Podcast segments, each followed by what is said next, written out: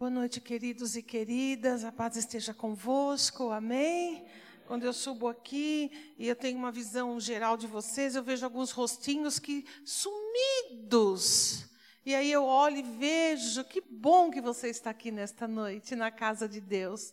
Muito feliz. Aproveitando essa oportunidade de ver pessoas queridas, alguém está nos visitando pela primeira vez nesta noite? Levante sua mão. Olha, nós temos visita. Nós amamos vocês. Ah, mas nem me conhece, não tem importância, a gente ama. Porque você é alguém que Jesus trouxe, e se ele trouxe é porque você é uma pessoa muito legal. e nós amamos e queremos que esse momento conosco seja um momento de muita bênção na sua vida. Vocês são bem-vindos aqui, viu? Deus abençoe, em nome de Jesus. E para você que não sai daqui, tudo bem, né? Tudo bem. Estão felizes, glória a Deus, porque não tem como não estar feliz na casa do Senhor, amém? Agora só deixa eu achar o sermão, né? Aqui, estava. Já pensou perder? Vai falar, ah, mas a senhora não tem unção de Deus? Eu tenho, mas a unção eu recebi antes, agora ela está aqui, né? E eu preciso ler, amém? Você vai falar assim, nossa, minha pastora não é. Ela não recebe do trono as coisas. Bom, vamos orar? Vamos pedir que Deus fale no nosso coração. Nós já oramos bastante, mas agora você vai orar por você. Jesus Cristo uma vez disse assim: Olha, quem tem ouvidos para ouvir, ouça. Você quer ter ouvidos? Ele não é o ouvido humano, sabe? O ouvido físico. É o, o ouvido da alma e do coração. E é nesse lugar que Jesus quer falar comigo e com você nesta noite. Vamos pedir a Ele que faça isso por nós? Senhor querido, em nome de Jesus, nós estamos na tua casa, na tua presença, nesse culto de adoração a ti. Nós te pedimos que fales conosco. Tua palavra é viva, Senhor. Ela é vida em nós. Cada um de nós possa receber agora uma capacidade vinda de ti para ouvir a tua voz, entender com o coração e, e, guardar, Senhor, aquilo que hoje será dado. Em nome de Jesus, nós colocamos a nossa vida em tuas mãos, a nossa mente, o nosso coração. Fala conosco, Senhor. Amém. Amém e amém. Amém. Nós vamos falar hoje sobre um tema muito pertinente à nossa vida. Nós vamos falar sobre ansiedade. Deus deu para nós essa direção em, em falar com as mulheres no juntas que passamos aqui. E, me, e o Senhor, eu creio que Ele inclinou meu coração a trazer também algo dele sobre esse assunto para o culto de hoje. Eu acredito que quando falamos em ansiedade, estamos falando de uma condição humana e conhecida de tantos nós, de todos nós aqui. Eu queria começar a falar que a projeção para esse ano no Brasil é de que a ansiedade ela, ela vai ser o principal motivo de ausência no trabalho principal motivo de ausências no trabalho será por conta da ansiedade e todos os fatores que ela traz consigo. O Brasil, segundo a revista Exame, de junho de, do ano passado, ou seja, não faz nenhum ano essa estatística, o Brasil sofre uma epidemia de ansiedade. Sabe o que é epidemia? É quando alguém tem um, um certo distúrbio dentro de uma população e um número expressivo, a ponto das estatísticas chamarem isso de epidemia. Segundo dados da Organização Mundial da Saúde, o país, o nosso país, tem o maior número de pessoas ansiosas do mundo. Não há ninguém, não há nenhum país no mundo com tantas pessoas com ansiedade como o Brasil. 18,6 milhões de brasileiros, 9,3% de toda a população convive com a ansiedade. As mulheres, levante a mão quem é mulher. Querida, as mulheres sofrem mais com a ansiedade. Desse total de brasileiros, de 18,6 milhões de brasileiros, 7,7% são é formado por mulheres. Dá para você entender isso na, na estatística? Entre os homens, essa taxa cai para 3,6. Nós somos mais que o dobro quase dos homens em questão de ansiedade. Para a ciência médica, para a psiquiatria, para a psicologia, a ansiedade é uma doença, uma doença grave, que tem uma relação direta com o futuro. Toda pessoa ansiosa, ela é escrava de um futuro. Diferente da depressão, que é ligada ao passado. Certo? A ansiedade, ela tem sido motivo de preocupação, ela tem sido motivo de alarme para toda a ciência médica, para todos aqueles que se debruçam sobre a sociedade, porque, na verdade, é uma epidemia. Mas eu sei que você não veio aqui esta noite para ouvir a respeito de dados estatísticos, para ouvir a respeito do que a psiquiatria pensa, do que a psicologia diz, porque eu sempre quero lembrar você: a Igreja de Cristo Jesus não é uma clínica psiquiátrica. Amém? Nós não somos clínica de psicologia. Amém? Não somos coaching. Não somos lugar de autoajuda. Nós somos um povo que crê na pessoa bendita do Senhor Jesus Cristo e crê no poder da palavra dele. Amém? Então, se você está aqui nesta noite, eu tenho certeza que você veio esperando receber algo espiritual, algo que diz respeito à sua vida, mas de uma perspectiva não humana, não científica, mas da perspectiva de Deus, da palavra dele. Então você está no lugar certo e na hora certa. Nós vamos nos debruçar sobre isso, sobre esse assunto. Nós vamos ver, é porque a gente sabe um pouco do que a psiquiatria fala, do que a sociologia fala sobre a depressão, mas a nós importa hoje o que Deus fala sobre isso. Mas também quero, antes de começar a pensar biblicamente sobre esse assunto, dizer a você que, se porventura você está aqui nesta noite e você precisa tomar remédios psiquiátricos, se você precisa e está fazendo terapia ou sabe que precisa fazer, não se sinta de forma alguma excluído, incomodado, acusado ou apontado, porque nós vamos aprender que a ansiedade, se ela não for. É, caracterizada, se ela não for identificada no princípio, se ela se alojar, ela vai produzir frutos muito difíceis. E, invariavelmente, nós vamos precisar de remédios. Nós vamos precisar de ajuda psicológica. Amém? É, é, é, isso, é isso que dá. E, e, precisa fazer, porque senão ela engole a gente. Então, se sinta à vontade, tá bom? E não é uma exclusão. Não vamos tratar disso, vamos tratar uh, de, da, da ansiedade como algo que Jesus Cristo falou a respeito. O Senhor falou sobre isso. E depois, lá na frente, o apóstolo Paulo inspirado pelo Espírito Santo, também tratou sobre isso. Então eu quero que nesta noite a gente se atente às palavras do Senhor Jesus. Você já passou alguma coisa na sua vida que você fala assim: o que, que Deus pensa sobre isso?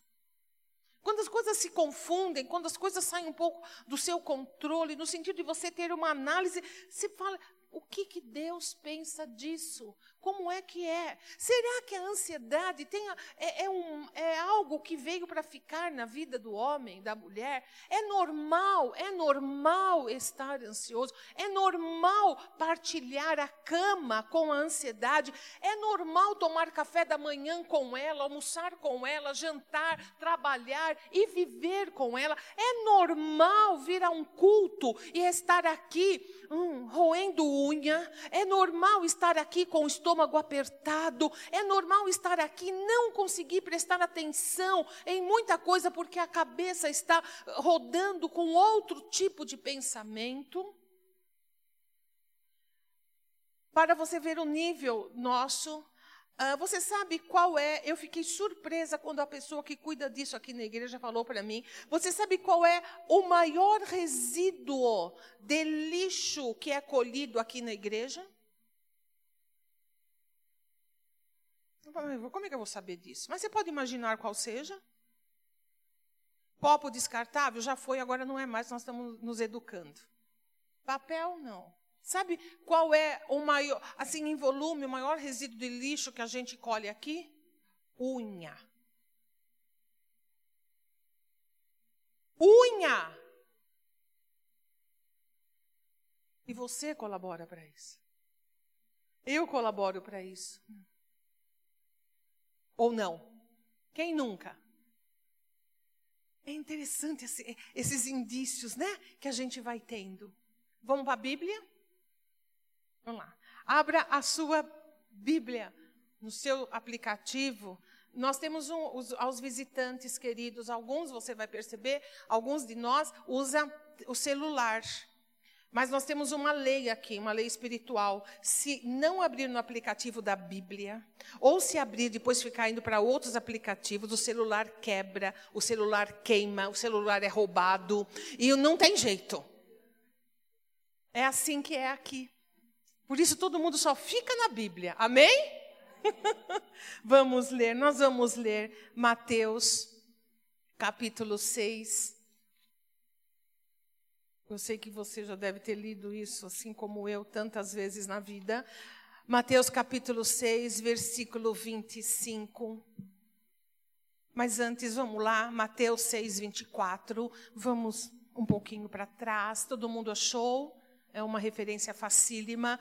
Diz assim: eu vou ler na versão King James, que é uma versão da Bíblia. Você talvez tenha uma versão de sinônimos diferentes desse usado aqui, de palavras sinônimas, mas a gente se se a gente se encontra, a gente se acha. Diz assim a palavra de Deus, palavras dos, expressas de Jesus Cristo, dizendo assim: Ninguém pode servir a dois senhores, pois odiará um e amará o outro, ou será leal a um e desprezará o outro. Não podeis servir a Deus e a Mamon, que era um, um símbolo do Deus das riquezas. Jesus está dizendo: você não pode servir a dois senhores, tem que escolher. Ou você serve a Deus, ou você serve as riquezas, não no sentido de tê-las, mas no sentido de estar atrás delas, de buscar, de precisar desesperadamente delas. Versículo 25: Por isso, em conclusão, sendo assim, porque não podemos servir a dois senhores, Jesus diz assim: por isso, portanto, eu vos afirmo: não andeis preocupados com a vossa própria vida, quanto ao que haveis de comer ou beber, nem pelo vosso corpo, quanto ao que haveis de vestir. Não é a vida mais do que o alimento e o corpo mais do que as roupas? Contemplai as aves do céu, não semeiam, não colhem, nem armazenam em celeiros, contudo vosso Pai Celestial as sustenta. Não tendes vós muito mais valor do que as aves? Qual de vós, por mais que se preocupe, pode acrescentar algum tempo à jornada da sua vida? Na sua Bíblia vai dizer assim, um côvado à sua estatura, mas essa palavra estatura tem mais a ver com existência, com vida. Então, esse é um sentido muito adequado para a gente ler esse versículo. Como é que você pode acrescentar mais tempo à jornada da sua vida? E por que andais preocupados quanto ao que vestir? Observai como crescem os lírios do campo, eles não trabalham nem tecem, eu contudo vos asseguro que nem Salomão, em todo o esplendor de sua glória, vestiu-se como um deles. Então, se Deus veste assim a erva do campo, que hoje existe e amanhã é lançada ao fogo, quanto mais a vós, outros homens de pequena fé.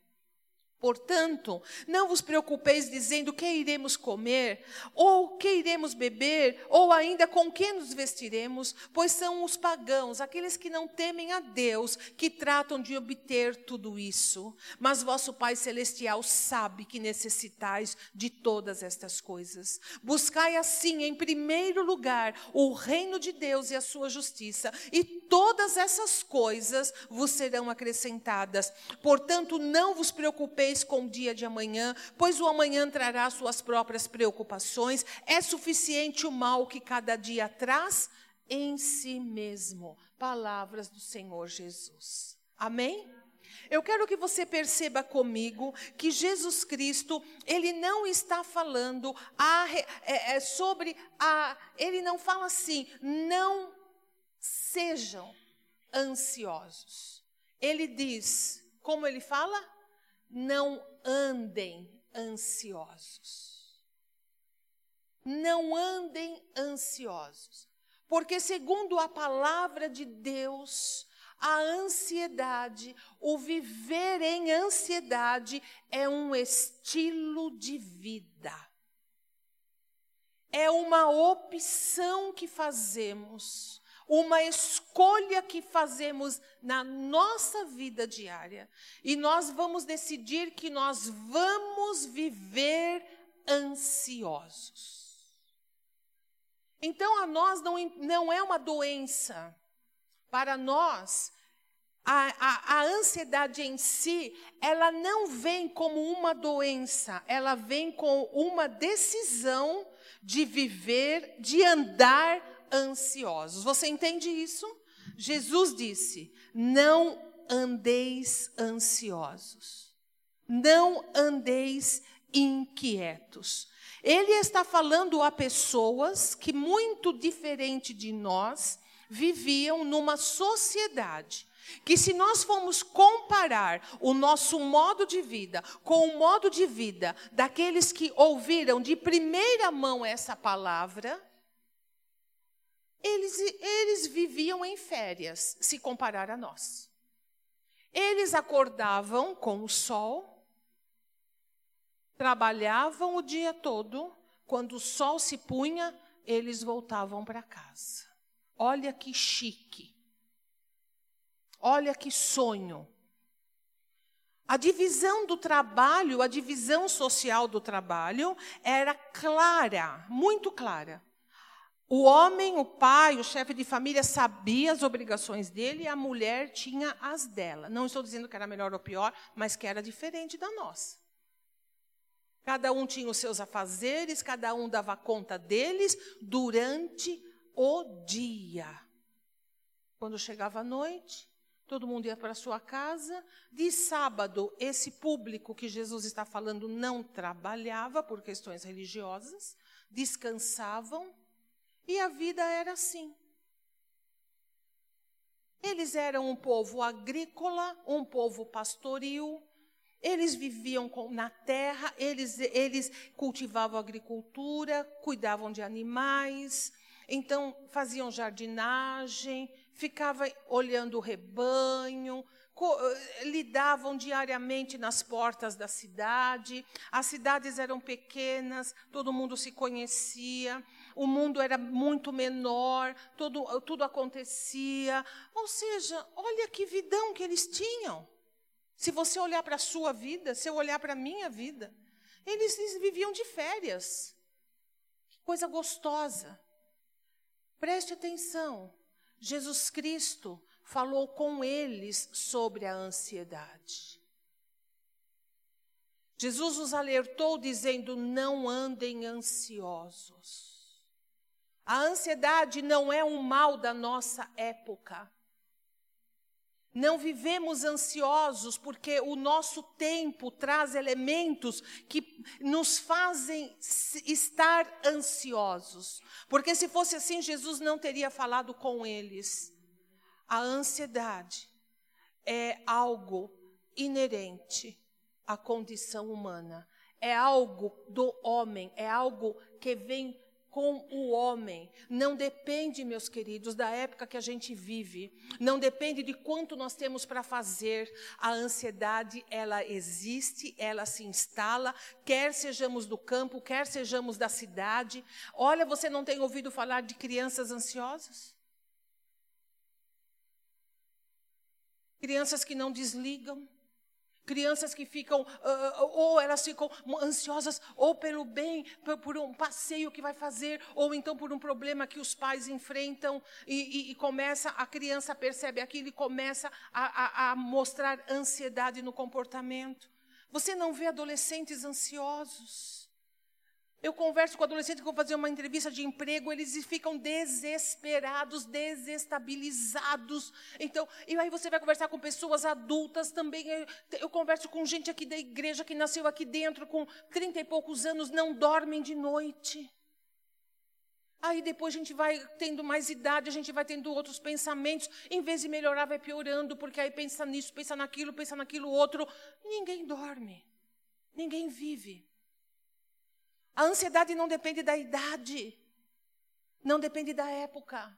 Nós temos que entender que a ansiedade ela se instala, ela existe. E se ela encontrar lugar na nossa vida para fazer morada, ela vai fazer. E ela vai fazer tudo que é papel dela.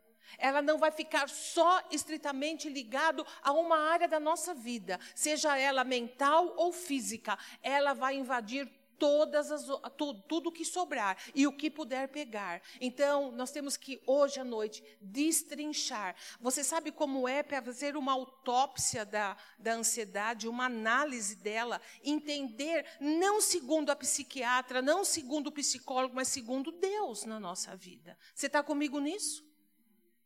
Está interessado nesse assunto? Porque Deus tem bênçãos para nós. Jesus Cristo disse assim: não andem ansiosos. E ele não vai falar uma. Jesus é maravilhoso. Ele, ele, ele não vai falar uma coisa e vai deixar por, a, por aquilo mesmo. Jesus, ele mata a cobra. Como é que é? Mata a cobra e mostra o pau. Você entende esse ditado?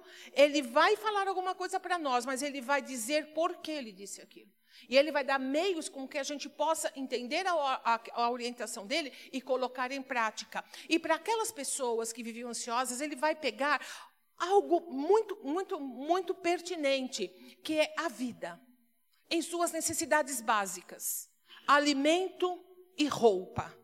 E isso simboliza o nosso dia a dia, entende? Tudo o que você precisa, o que eu preciso para ser, para estar nesse mundo, nessa vida. Eu preciso comer, eu preciso me vestir, minimamente, minhas, a, a, o mínimo de condição de vida eu preciso ter. Jesus vai falar exatamente sobre isso, e ele vai dizer assim: olha aqui.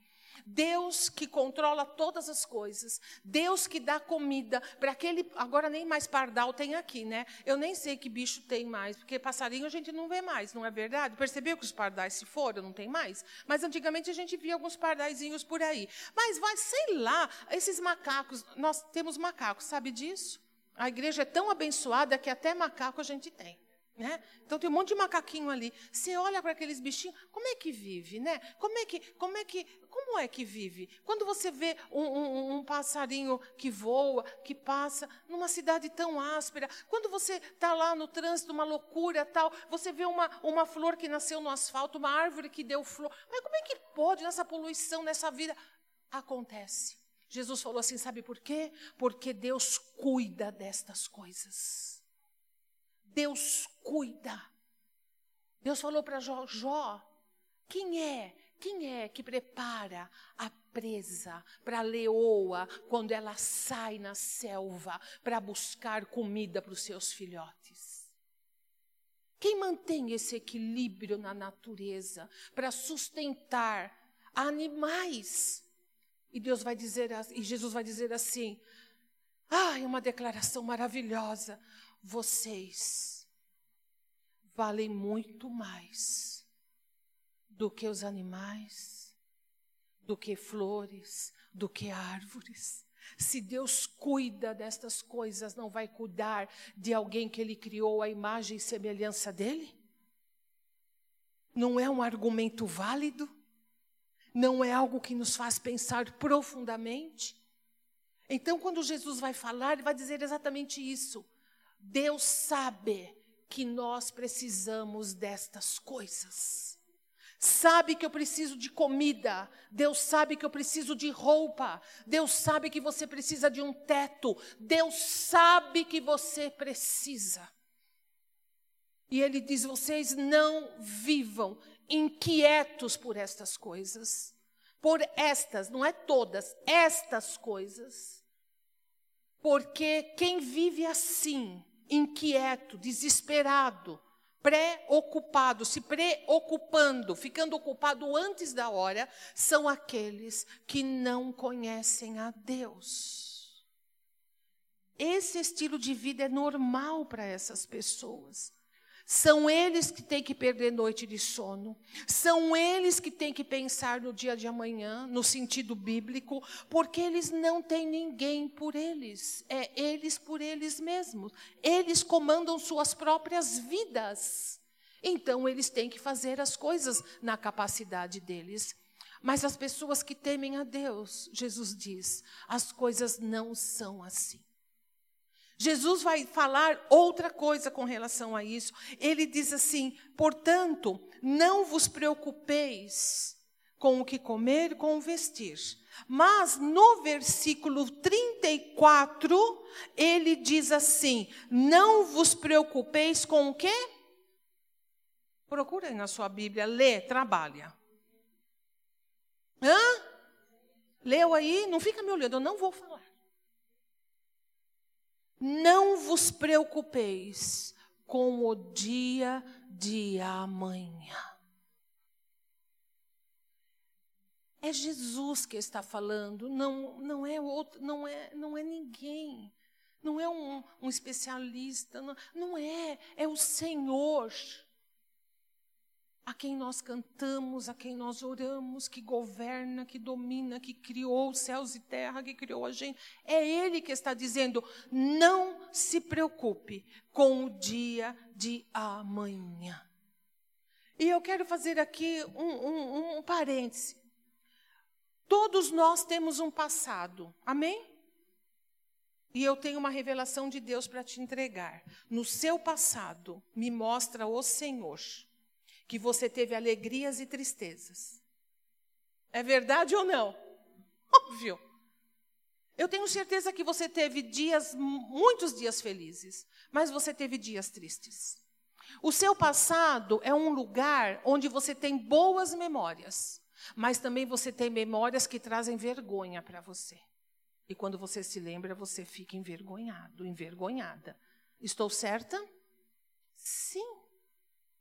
Porque a vida é isso. Nossa vida é assim. Só que tem uma coisa: o passado passou. Não há nada que a gente possa fazer para mudá-lo. Você concorda comigo? Está lá, acabou, passou. Passou, com suas luzes, com suas sombras, com suas vitórias, com suas derrotas. Essa é a nossa história e nós não temos o que fazer, está lá. O futuro e vamos começar a pensar. Hoje é domingo, vamos pensar na segunda-feira como sendo futuro. O futuro existe? É uma pergunta meio filosófica, né? O futuro existe para Deus, mas para mim e para você, não. O dia de amanhã é uma posse de Deus, que não está limitado pelo tempo, mas nós estamos. O pastor Joel disse aqui mesmo que o Senhor chama, né? Que a nossa vida tem um começo e um fim. Ou seja, amanhã, quem nos garante que a gente vai acordar? É esperado que sim. A normalidade é essa, né? Mas, entende? Quem é que pode bater o martelo e falar amanhã eu levanto de manhã? Quem pode? Não é verdade? A vida da gente é uma vida assim, a nossa vida é, ela é, a, Davi falou assim, que a vida do homem é como a erva do campo, que nasce de manhã, abre-se ao meio-dia e à noite já morreu. É breve, ela é frágil. A, a, nós estamos aqui pela graça de Deus. Então, nós, o, o futuro para nós, ele é, não existe. Se o passado já passou, se o futuro ainda não chegou, não sabemos se vai chegar, o que, que nós temos para viver? O hoje. É hoje. É a única coisa que nós temos para viver. É só esse tempo. É o tempo de hoje. Não é à toa que o apóstolo Paulo vai dizer assim: hoje, se você ouvir a voz do Senhor, não endureça o seu coração. E ele vai continuar dizendo assim: hoje é o dia da salvação. É o hoje. Para você que me ouve, é hoje. O que Deus tem para fazer na sua vida é hoje. É esse momento, é agora. Porque é a única coisa que você tem. É o tempo que há, há o tempo que existe para você e para mim. E Jesus Cristo, ele vai falar exatamente isso. Não se preocupe com o dia de amanhã, pois o amanhã trará suas próprias preocupações. O dia de hoje para você, você tem algumas coisas que você tem que pôr atenção? Tem alguns problemas para resolver? Certamente. E Jesus fala: basta o seu dia os seus próprios problemas. O de amanhã, não carregue, não pense. Não, não vá para lá, não traga para o seu presente. É suficiente o mal que cada dia traz, não é verdade? Mas nós não. Nós queremos, nós queremos trazer o passado, juntar com o presente e ainda colocar o futuro. Quem que aguenta isso? Quem aguenta viver assim? E nós achamos que podemos viver assim. Então Jesus vai dizer: não, as coisas não são assim. Vocês precisam entender que a, a minha vontade, o modo de eu administrar a vida daqueles que põem a vida nas minhas mãos, é um modo de trabalho diário. E ele ensinou os discípulos a orar. Os discípulos queriam fazer uma oração, queriam saber como orar. A gente não sabe. O senhor pode dar um modelo de oração para nós? E Jesus deu um modelo de oração. E a gente conhece bem, não é? Pai nosso que estás no céu, santificado seja o teu nome, venha a nós o teu reino, seja feita a tua vontade, assim na terra como ela é feita no céu. Como é que continua? O pão nosso o quê? Do quê? E todo mundo vai repetir: o pão nosso? Olha que coisa incrível. De cada dia. O pão nosso mensal? Quinzenal, vai, Jesus. Quinzenal. Semanal tá bom. O senhor me garante uma semana? O pão nosso de cada dia. É como que Jesus falasse: ponha os olhos de vocês em cada dia. Aí ele vai dizer assim: o pão nosso de cada dia, dai-nos. Quando? Ah, não é, não é também para o ano inteiro? Não é antecipar? O pão nosso de cada dia nos dê hoje. É o hoje. O pão é dado a cada dia, naquele hoje que nós vivemos. Então é, é, é mais um, mais uma, mais um ensino, mais uma verdade, mais uma revelação de Jesus para nós, que Ele trabalha por dia na nossa vida. É um dia de cada vez. Essa é a lei natural do Senhor para nós. E é por isso que nós sofremos tanto, meus queridos e queridas, porque nós não vivemos assim. Nós vivemos no, numa projeção de futuro. A nossa preocupação está lá na frente.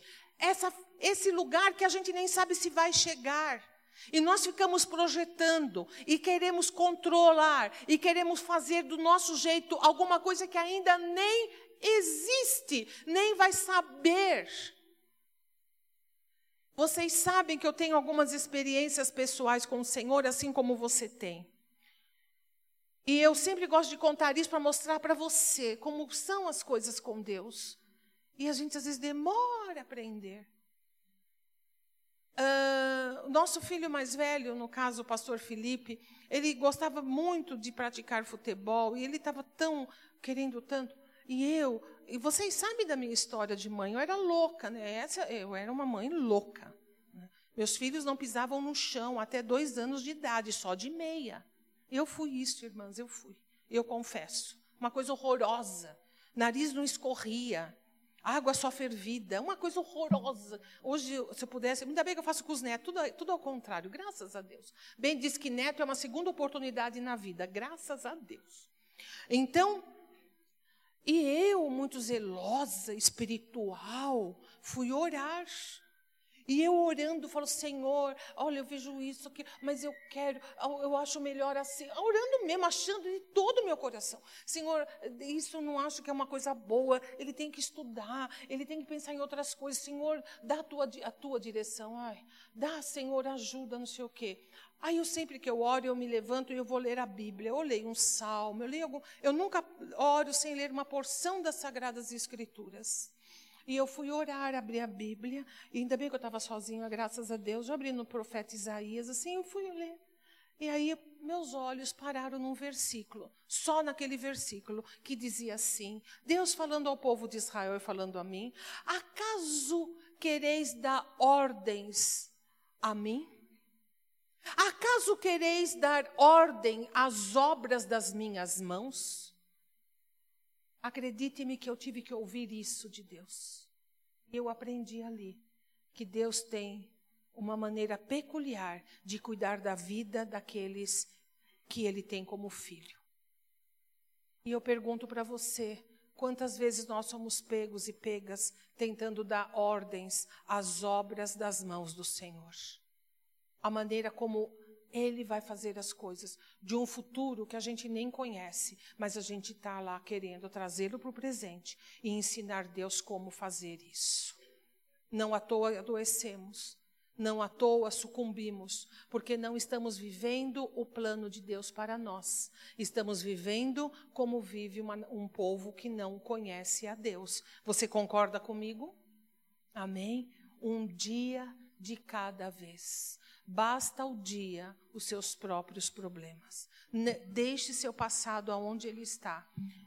Deixe o futuro na mão de Deus e viva o seu dia de cada vez. Aí você vai dizer assim: ai, mas pastora, como que eu não vou pensar no dia de amanhã? Como que eu não vou me preocupar com o dia de amanhã? Como que eu não vou me inquietar? Olha, eu tenho filhos, olha, eu tenho isso, eu tenho aquilo, eu tenho casa, eu tenho planos, eu quero casar, ou eu quero arrumar, eu quero viajar, eu quero fazer intercâmbio, eu quero.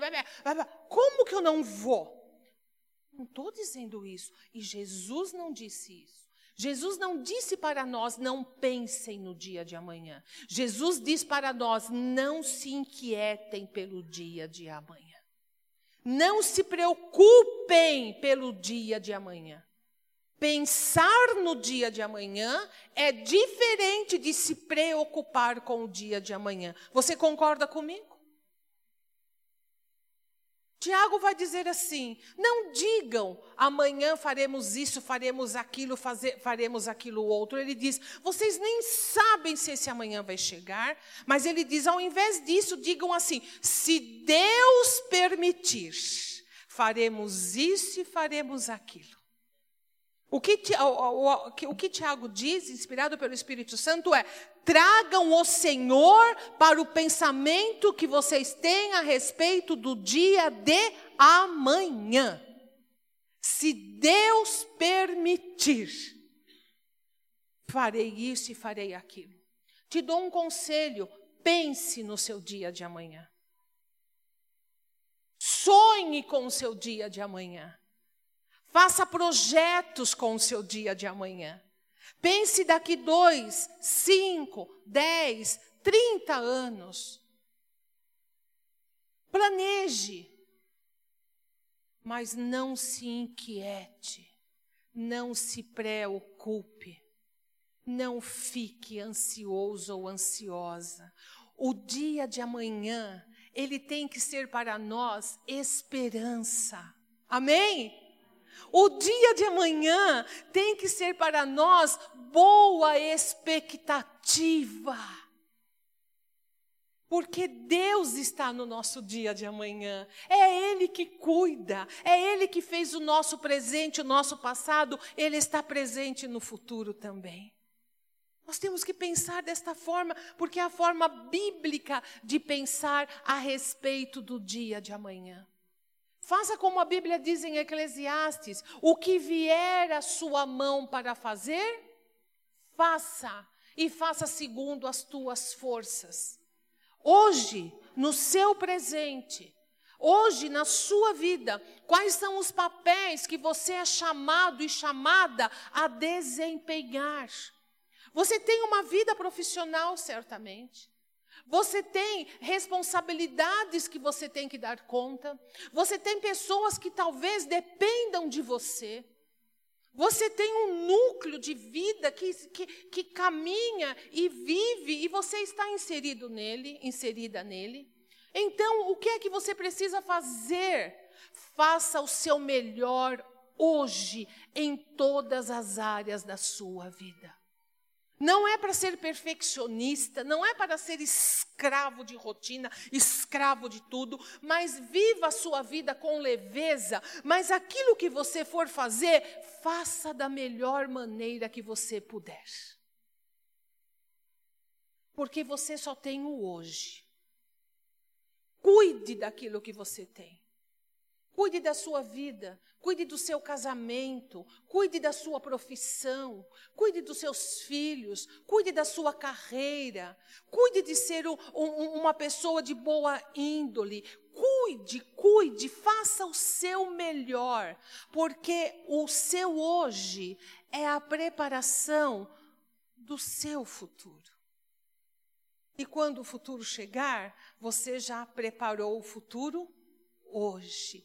Hoje, se ouvires a voz de Deus, não endureça o seu coração. Tudo se resume no hoje, na sua e na minha vida. Amém, queridos? Amém. Agora, nós temos, o Senhor também deixou para nós um jeito de não viver ansiosos. Porque eu quero que você me entenda. Quando a ansiedade bater no seu coração e no meu coração, nós não estamos pecando. Porque a ansiedade, ela vai aparecer. Ela, ela, ela brota, você sabe? Ela brota da gente. Isso não tem como ser evitado. Mas o que nós podemos evitar, e, e isso, se você sair daqui com isso, já está muito bom. Deus quer nos ensinar a evitar que a ansiedade se torne em nós um estilo de vida. Deus quer mostrar como nós podemos evitar isso. E a resposta de Deus, o ensino do Senhor, está em Filipenses capítulo 4. Eu peço que, por favor, você vá até lá, você abra a sua Bíblia em Filipenses capítulo 4. Se você precisa de ajuda, vá no índice, você acha lá na sua Bíblia, né? Se você usa a Bíblia como livro, o aplicativo nem precisa nada, é só seu dedo aí. Todo mundo achou?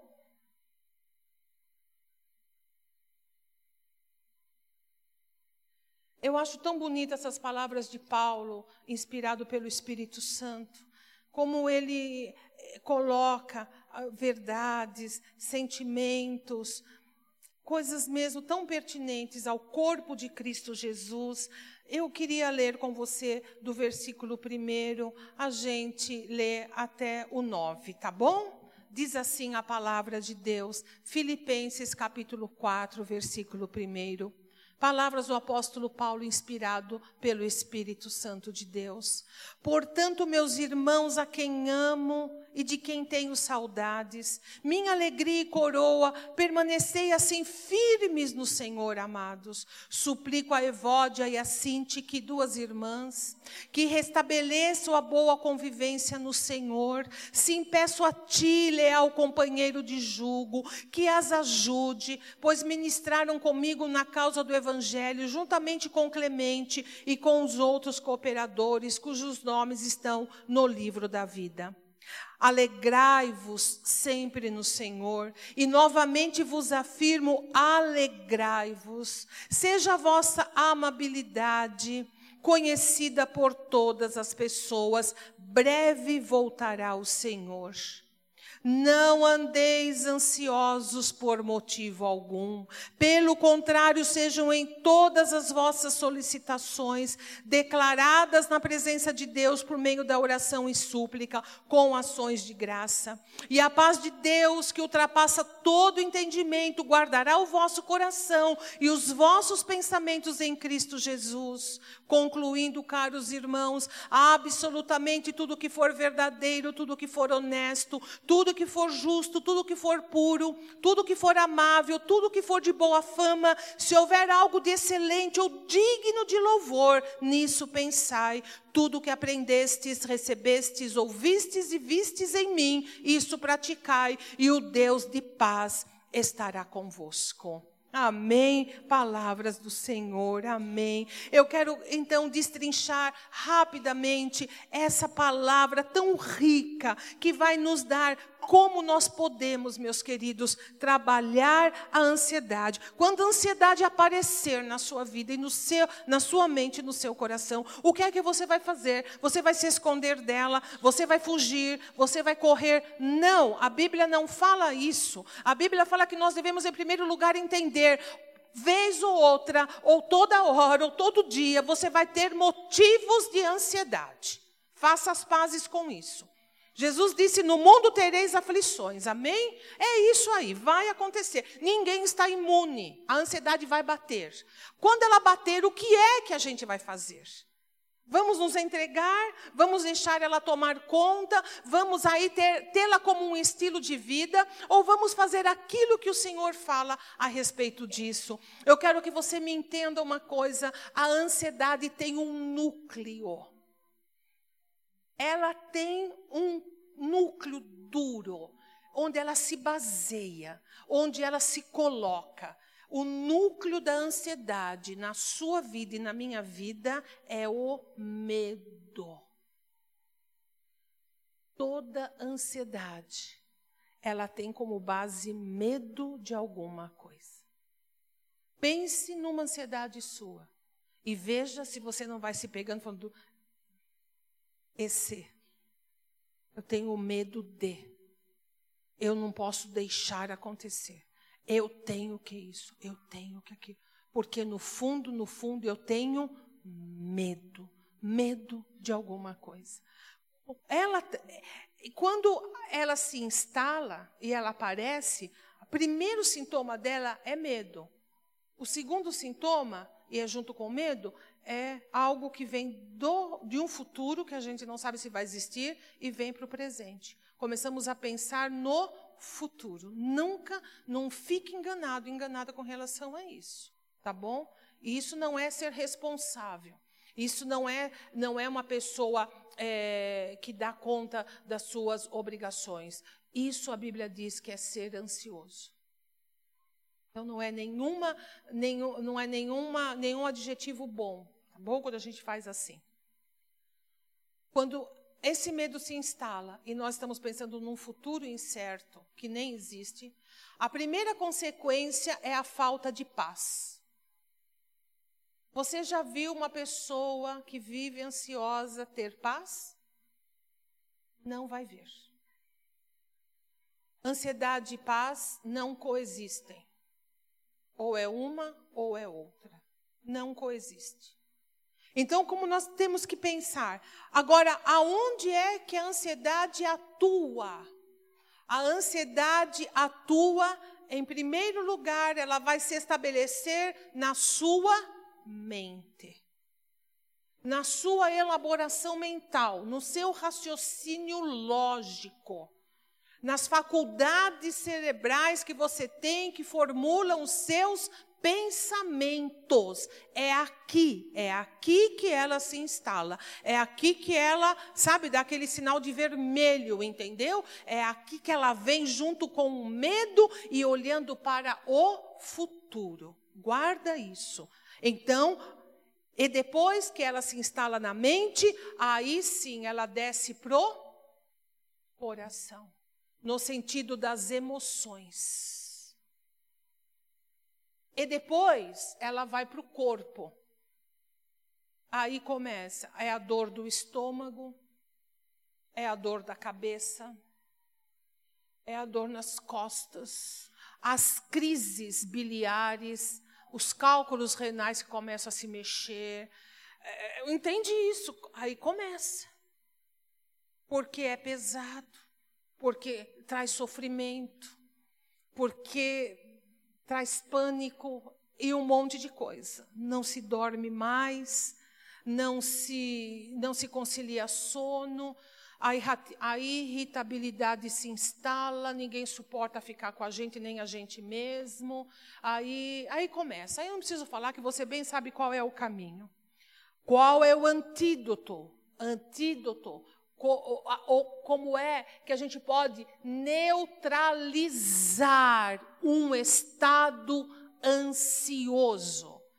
Olhar a ansiedade e dar nome para ela. Eu estou com ansiedade por esse motivo. É isso. Ah, é isso. Demos nome, identificamos o motivo. Agora nós vamos começar a aplicar o antídoto de Deus na ansiedade, para nós não nos tornarmos pessoas que vivem em ansiedade. Então está no versículo 6. Não andeis de novo aí, olha, não andeis ansiosos. Completem comigo por motivo algum. Na sua Bíblia vai dizer ansiosos por coisa alguma. Olha aqui para mim. Não tem exceção. Mas pastor é tão grave. Não tem exceção. Jesus diz, a palavra do Senhor diz: não andem ansiosos por nenhum motivo, por mais importante, justificável que ele seja, porque ele vai levar você e eu para o buraco. Então não é por nada. Se você perguntar para Deus qual é a vontade dele, ele vai dizer assim: a minha vontade é que você não ande ansioso ou ansiosa por nada nenhum motivo. Aí o antídoto começa. Ao contrário disso, sejam todas o quê? As vossas, mas vocês são preguiçosos de doer. As nossas o quê? As vossas Entendeu? Necessidades, a minha de solicitações, mais alguma Bíblia fala de outro jeito aí? So, uh, né? o motivo. Eu acho interessante que o Espírito Santo deu para o apóstolo Paulo palavras de cunho jurídico, solicitações, petições. Algo que, porque quando você vai fazer uma solicitação para um órgão público, seja lá o que você escreve, você é claro, você sabe o que você quer, você documenta, vai lá, entrega, pega a sua via, volta para casa e fica esperando, porque vai haver uma ação. O Senhor espera isso de nós. E ele diz assim: neutralize a ansiedade, leve em oração, na presença de Deus, a sua necessidade com oração, com súplica e com ação de graça. Você quer ver eu acertar uma coisa clara na sua vida? O motivo que te deixa ansioso?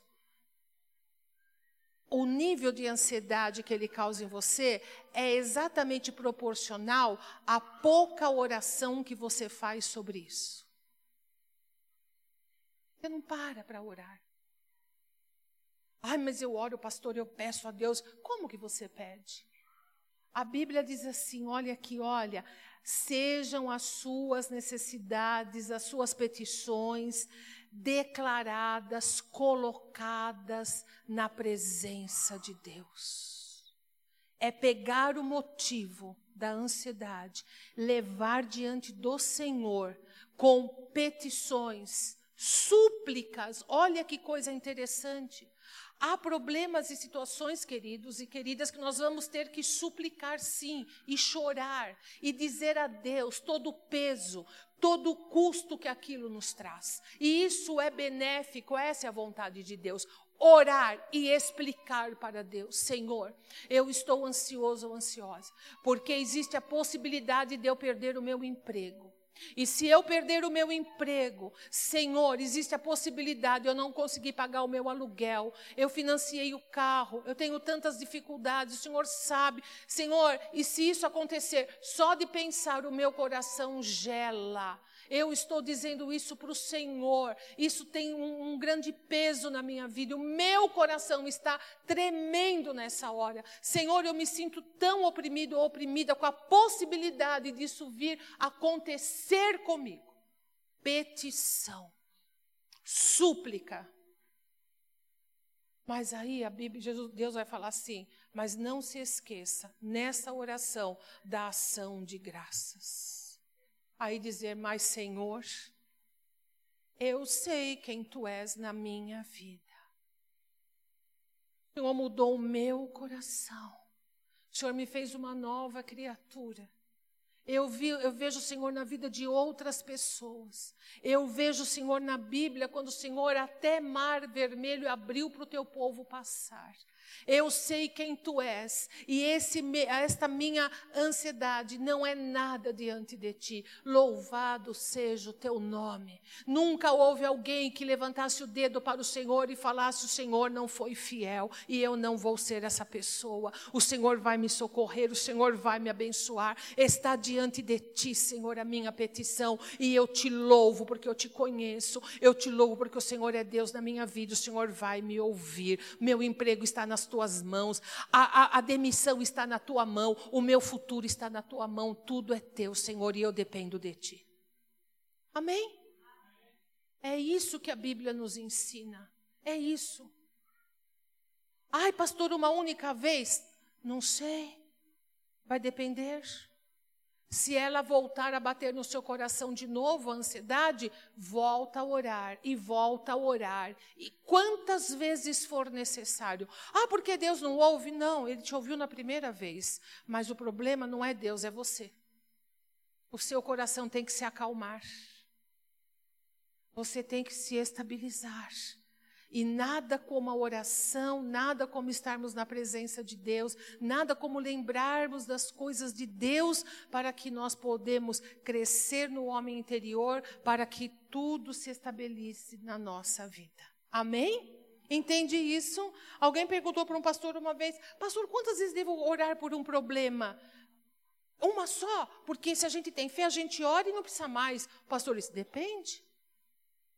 Se a sua fé, a sua disposição mental e interior estiver em paz com uma oração, amém. Mas se não, ore a segunda, ore a terceira, ore a quarta, leve a Deus as suas ansiedades, porque o Pedro vai dizer, o apóstolo Pedro, pelo Espírito Santo de Deus, lançando sobre ele toda a nossa ansiedade, porque ele tem cuidado de nós.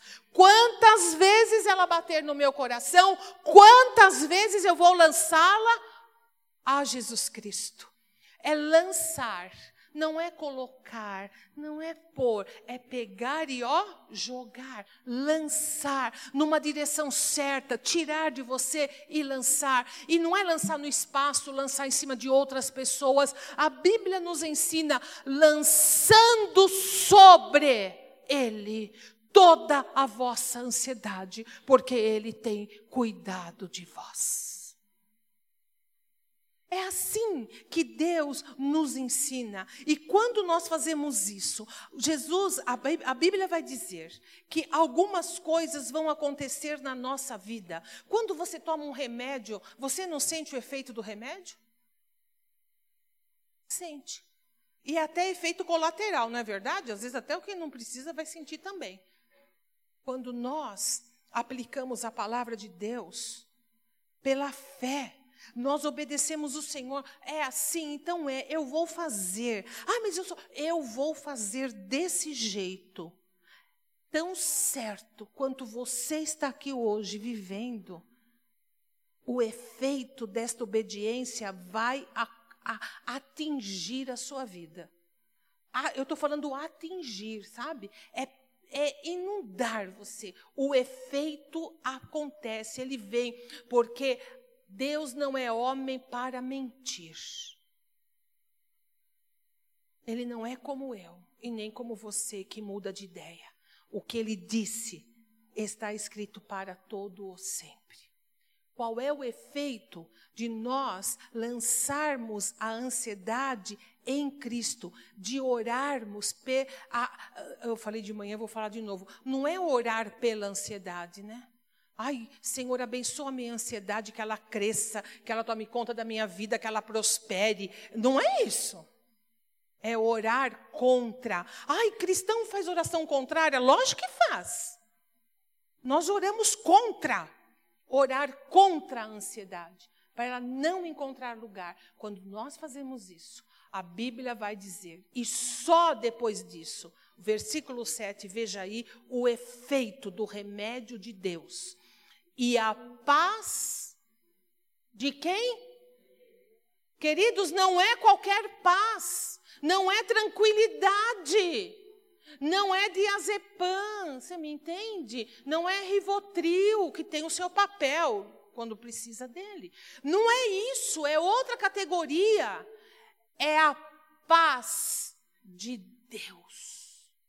E a paz de Deus que ultrapassa que excede todo entendimento, raciocínio, guardará o vosso quê? Coração e os vossos pensamentos, sentimentos ou mente vai guardar aonde? Em Cristo Jesus. Pensa numa coisa dessa. Você guarda coisas na sua casa, na sua vida? Não é?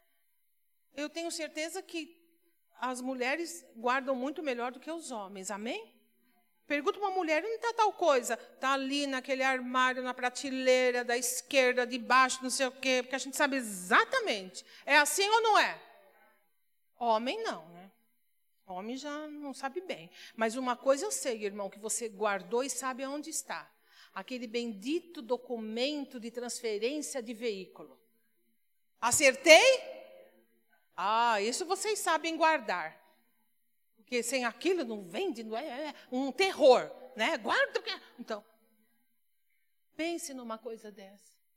Guardar, colocar num lugar seguro, aonde você sabe que está, que está preservado, que está cuidado, e quando necessário você vai lá para buscar a paz de Deus que ultrapassa o nosso entendimento. É a paz dele que vai guardar as nossas emoções, os nossos sentimentos e o nosso pensamento, a nossa racionalidade em Cristo Jesus. Não dá para ansiedade não tem lugar para ela, porque nós estaremos guardados dela e não em qualquer lugar, nós estaremos guardados em Cristo Jesus. E é por isso que nós não podemos deixar a ansiedade viver na nossa vida. Ela não pode nos roubar isso. Nós temos que tratá-la segundo a palavra de Deus. E depois vai dizer assim: e tudo que você for pensar, tudo que habitar o seu raciocínio, que seja verdadeiro. Meus irmãos, não dá tempo de ficar fazendo elaborações, é, é, conjecturas de futuro. Vamos pensar a verdade. O que é que eu tenho hoje? É isso, então é isso que eu vou pensar tudo que for honesto, tudo que for bom, tudo que for de boa fama, se algum louvor há, se existe alguma coisa boa, seja isso que ocupe o quê? O nosso pensamento. Porque é nele que a ansiedade quer entrar. Se tiramos tudo isso e a paz está em nós, nós temos que aproveitar esta oportunidade e colocar coisas boas dentro da nossa cabeça a começar a pensar que Deus é fiel, Deus é bom, Deus é verdadeiro em tudo que Ele disse, a pensar nos planos que Deus tem a seu respeito e a meu respeito, planos de paz e não de mal, para dar a cada um de nós aquilo que nós desejamos, uma vida, uma vida tranquila meus queridos, o sono abençoado, estabilidade emocional, menos remédio, menos atrito, menos pavores. Nós não precisamos disso. O Senhor, em Sua palavra, nos dá a chave para que possamos trabalhar a ansiedade, para que a gente não seja escravo dela, para que a gente não fique na estatística,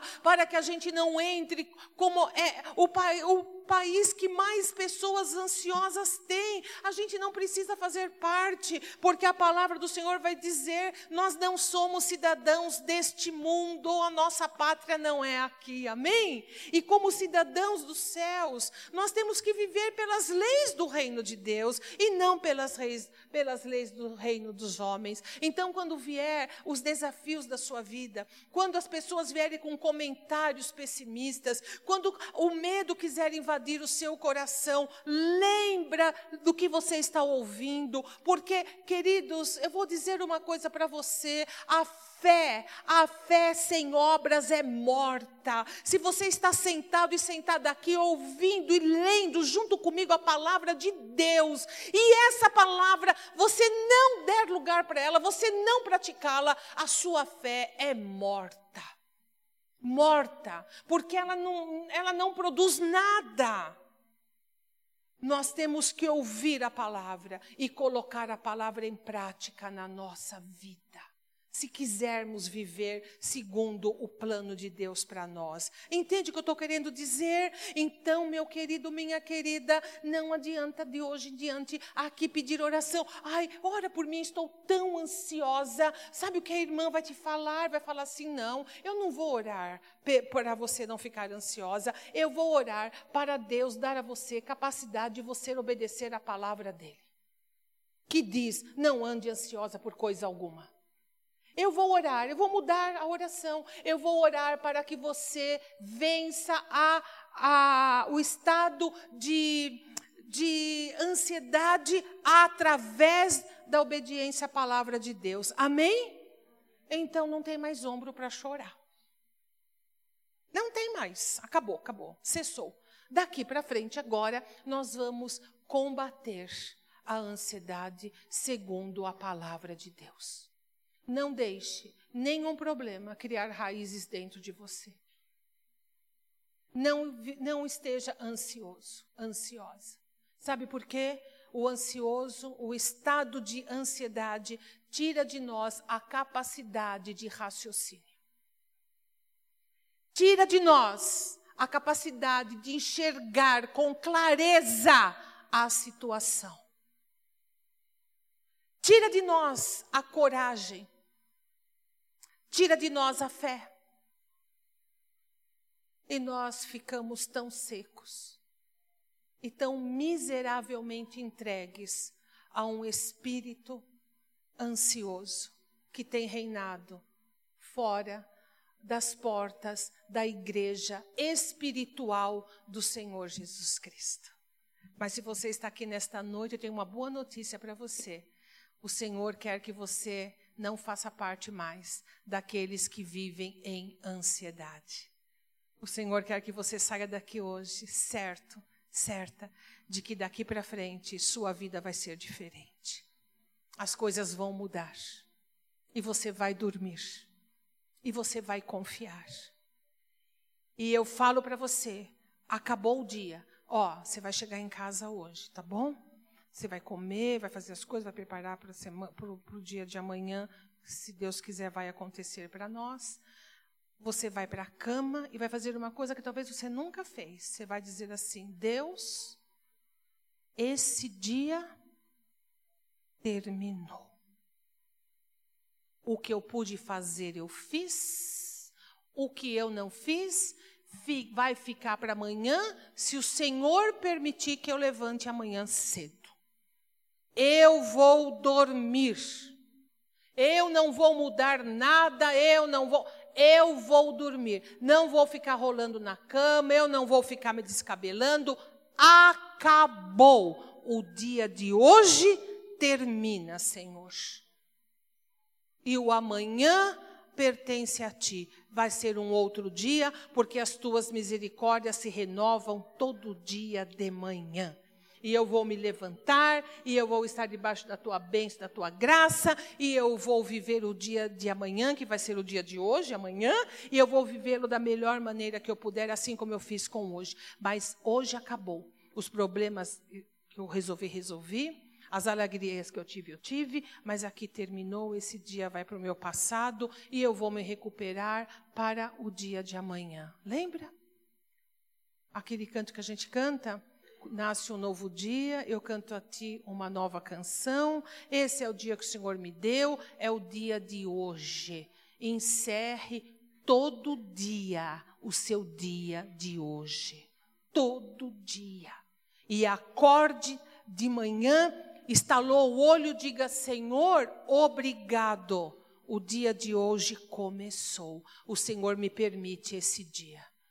Oh, meus amados, é o que Deus tem para mim, é o que Deus tem para você. Vamos ficar de pé em nome de Jesus? Porque o nosso dia não acabou, amém? Ainda tem uma oração para fazer, né? Ainda tem alguma coisa a colocar diante de Deus, amém? Se a gente tivesse medidas de ansiedade aqui, de 0 a 10, qual seria a sua? Não me responda, pelo amor de Deus. Responda só para você, né? De 0 a 10. Mas agora, você pode dizer, puxa vida, era isso aí, de 0 a 10, é isso aqui que eu tenho, que eu tinha. Mas agora eu sei que eu vou para minha casa. E eu sei que de hoje em diante eu posso, se eu quiser, viver uma vida diferente. Amém? Amém.